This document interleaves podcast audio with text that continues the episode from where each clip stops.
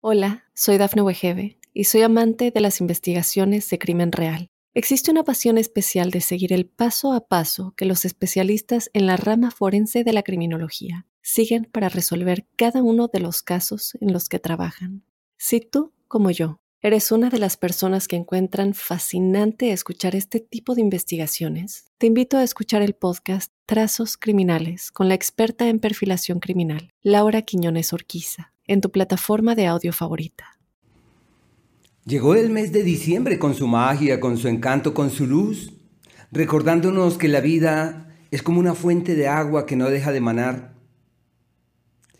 Sagitario, el signo que nos cobija durante estos días, nos recuerda eh, que somos seres eh, migradores por excelencia, somos inmigrantes por naturaleza y la vida pese a que nos apeguemos, a que nos adhiramos a las cosas, a las personas o a las circunstancias, la vida sigue su curso.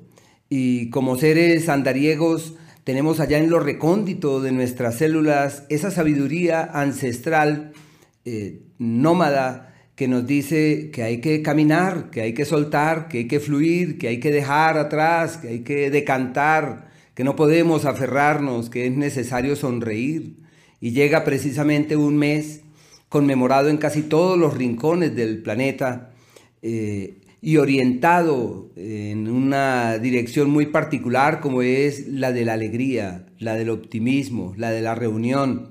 Y se habla por todos lados de la importancia de decantar los pasados, así que tenemos una oportunidad más en la vida de soltar lo que no es, de declinar a lo que no tiene valía, a lo que no tiene sentido y de comprometernos francamente con nosotros mismos en retomar el aliento y en darle a la vida una nueva lectura.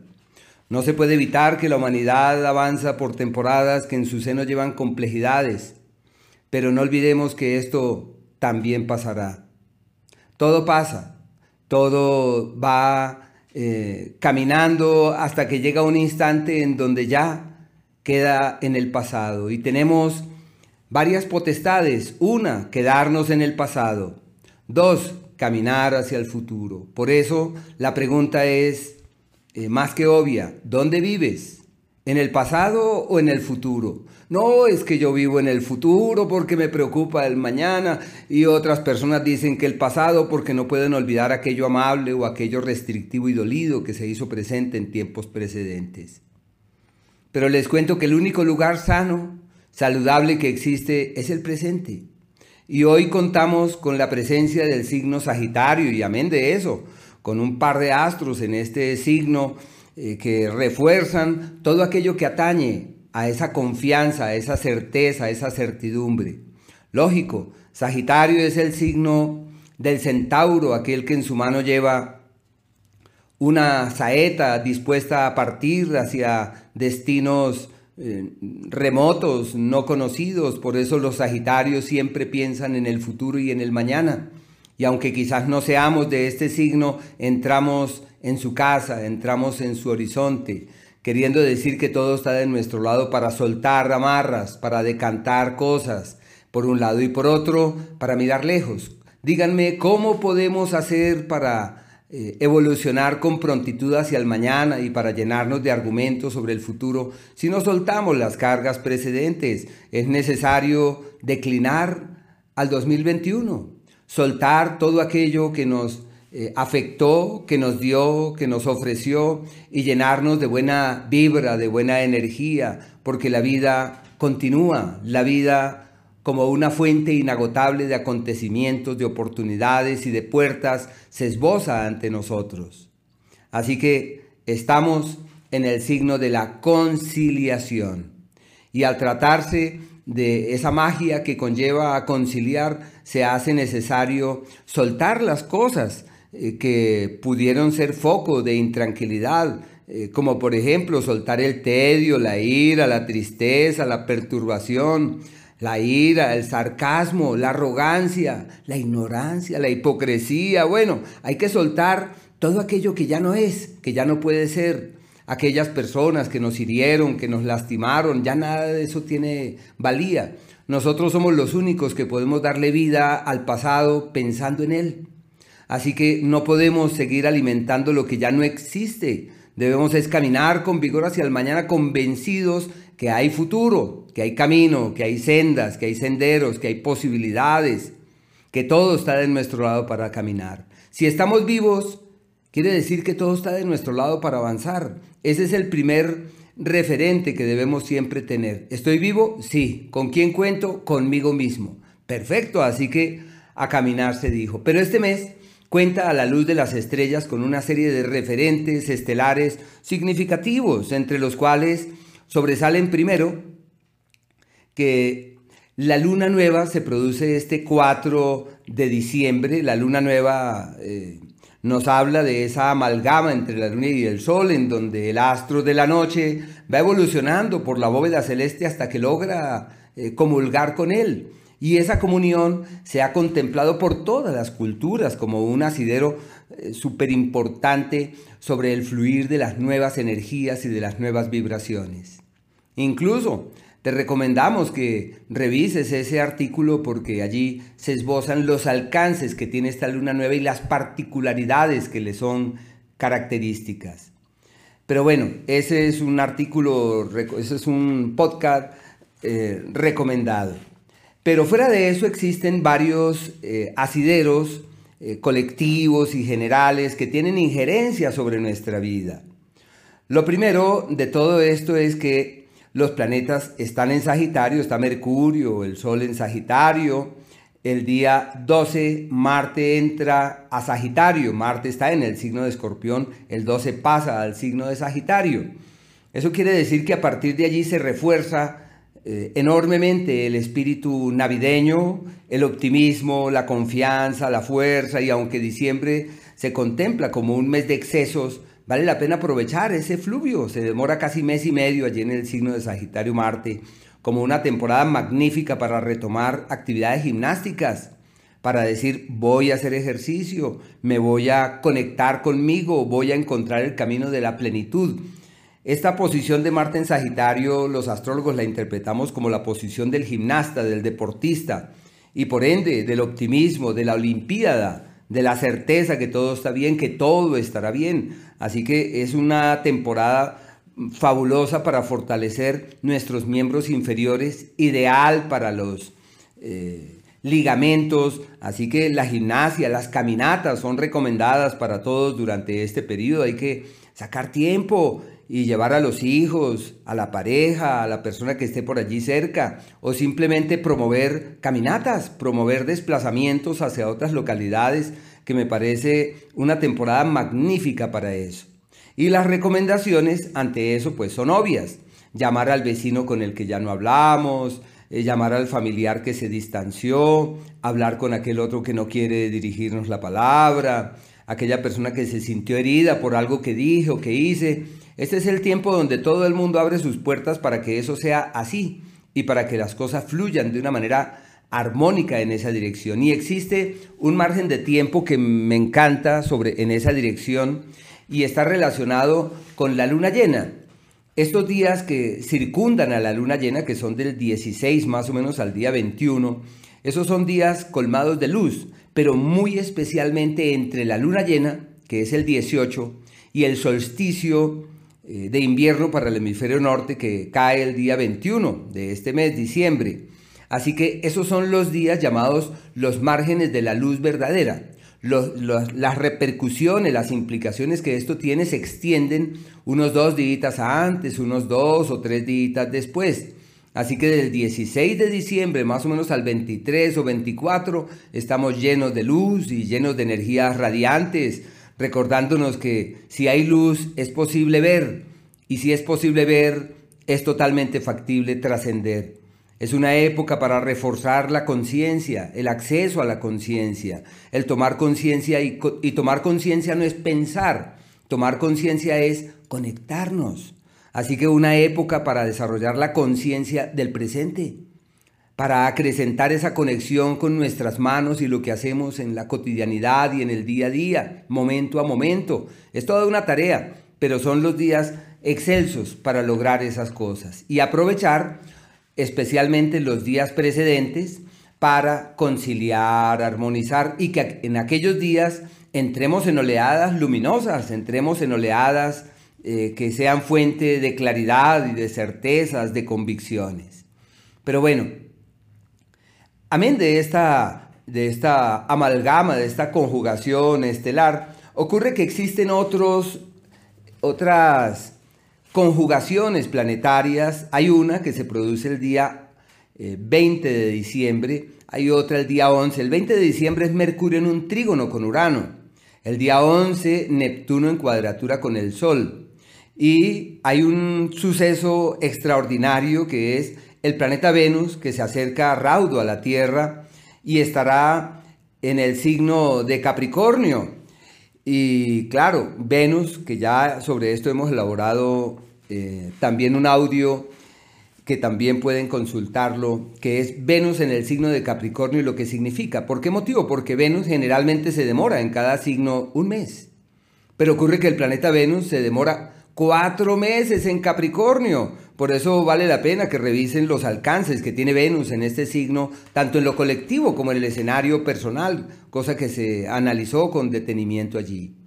Pero a lo que me refiero es que Venus es el astro del amor y Plutón el astro de la pasión. Una temporada perfecta para rescatar la pasión, la magia. Obvio, como venimos de la temporada esta, este año y este año anterior, de estar resguardados y la pandemia, hay que tener cuidado porque puede que nos dejemos llevar por las sugerencias de la pasión y es la época de la concepción, así que es muy fácil que surjan embarazos a granel y hay que tener como el control, hay que estar allí eh, contenidos. Bueno, sí, los hijos son importantes, pero cuando eh, solamente la pasión inspira nuestro hacer, hay que estar allí con los cinco sentidos.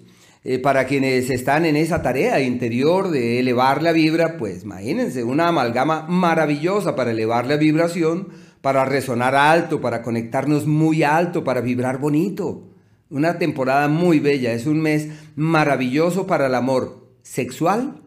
Para, según los griegos, hay muchos, hay varios tipos de amor, pero en este caso es el amor, el de eros, el de la pasión, el amor sexual, la conexión de piel, la conexión profunda, rescatar la conexión verdadera con el otro. Y claro, uno habla del sexo y de la pasión, pero al margen de eso se pueden reforzar los lazos con terceras personas con nuestros hermanos, con nuestros familiares, con el vecino. Y para eso nos podemos valer de un regalo, de una sonrisa, de un... Eh, sí, de un emoticón. Bueno, uno se puede valer de muchos medios, pero hay que aprovechar este periodo donde se profundizan los lazos. Y debemos ser conscientes de lo que hacemos. La piel, la pasión, la sexualidad accede al pico más alto del año y estamos en la efervescencia de todo esto. Me llama la atención que precisamente los antiguos romanos particularmente eran muy prestos durante este periodo a realizar una serie de festejos y eran reuniones, se llamaban las Saturnalias, que seguramente ustedes de ellas tienen conocimiento, y se refería a las temporadas de los grandes banquetes con las cuales pretendían declinar a un año, morir a un año, que en este caso sería declinar al año 2000 21 y establecer las bases para que llegue este año 2022 llenos de energía, colmados de buena vibra, porque es precisamente para eso. El ángulo que se produce entre Neptuno y el Sol es un, es un ángulo que se produce exactamente el día 11 de diciembre, en donde el Sol eh, forma un ángulo de 90 grados eh, con Neptuno y se consideran esos como días de reconexión energética, ideales para vibrar en tonalidades muy altas, pero también son días de eventualidades colectivas. Es un tiempo en el que hay que tener mucho cuidado con el agite por temas cardíacos, por temas circulatorios.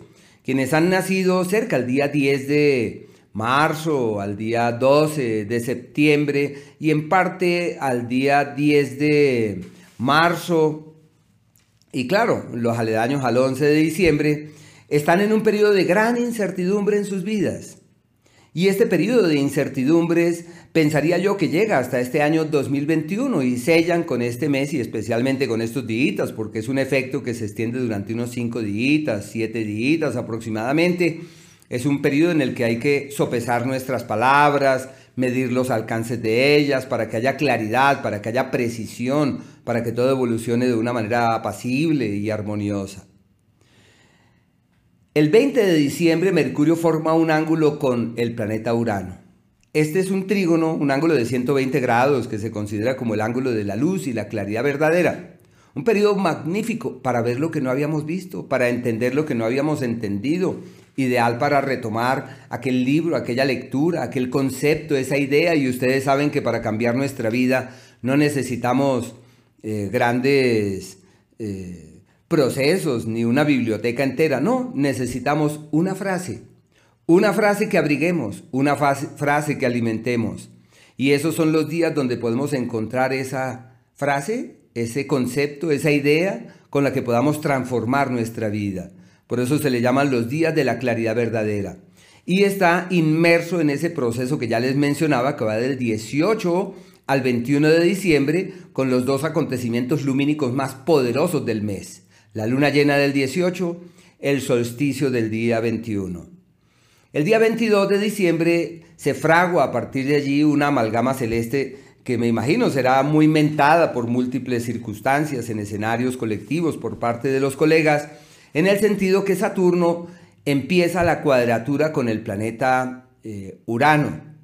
Esta cuadratura que se produce allí eh, tiene, claro, uno puede decir, sí, ahí se produce exactamente, sus campos de acción eh, duran un tiempito porque se extiende hacia atrás, se extiende hacia adelante, y uno bien puede decir que es una conjugación celeste que inició a principios del 2021 y llega hasta ese día, hasta el día 22.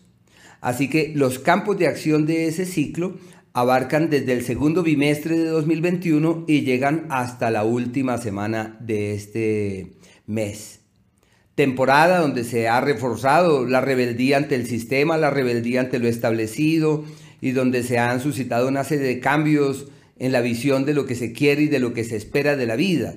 Quienes se han visto sobremanera afectados por esa, cuadratura son los nativos eh, que eh, vinieron a la vida bajo los signos de Tauro, Leo, Escorpión y Acuario, que han tenido que realizar grandes ajustes, grandes correctivos, muy especialmente quienes han nacido en los días aledaños eh, al 12, 13 de sus respectivos meses.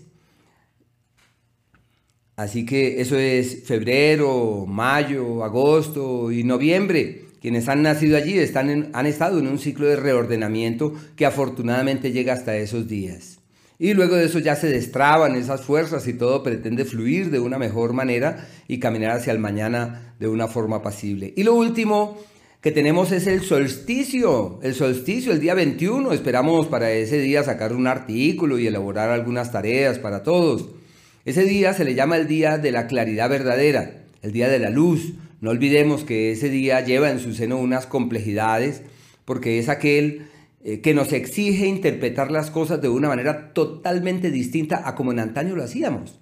¿Y por qué digo esto? Porque generalmente estamos acostumbrados a apreciar las cosas a la luz de nuestro cerebro y bajo las sugerencias de la razón. Ocurre que este solsticio no solamente debemos mirarlo eh, con nuestra argumentación y con nuestra razón, sino deberíamos mirarlo desde lo profundo del ser nuestro y desde nuestras células. Y así la interpretación sería totalmente distinta y encontraríamos sentido a todo lo que han hecho nuestros antepasados, muy especialmente eh, los buscadores de la luz, de la claridad y de la conciencia. Así que bueno, esperamos que sean días de plenitud, de gozo, de bienestar y estamos allí en contacto eh, pendientes de nuevos artículos. Hola, soy Dafne Wegebe y soy amante de las investigaciones de crimen real. Existe una pasión especial de seguir el paso a paso que los especialistas en la rama forense de la criminología siguen para resolver cada uno de los casos en los que trabajan. Si tú, como yo, eres una de las personas que encuentran fascinante escuchar este tipo de investigaciones, te invito a escuchar el podcast Trazos Criminales con la experta en perfilación criminal, Laura Quiñones Orquiza en tu plataforma de audio favorita.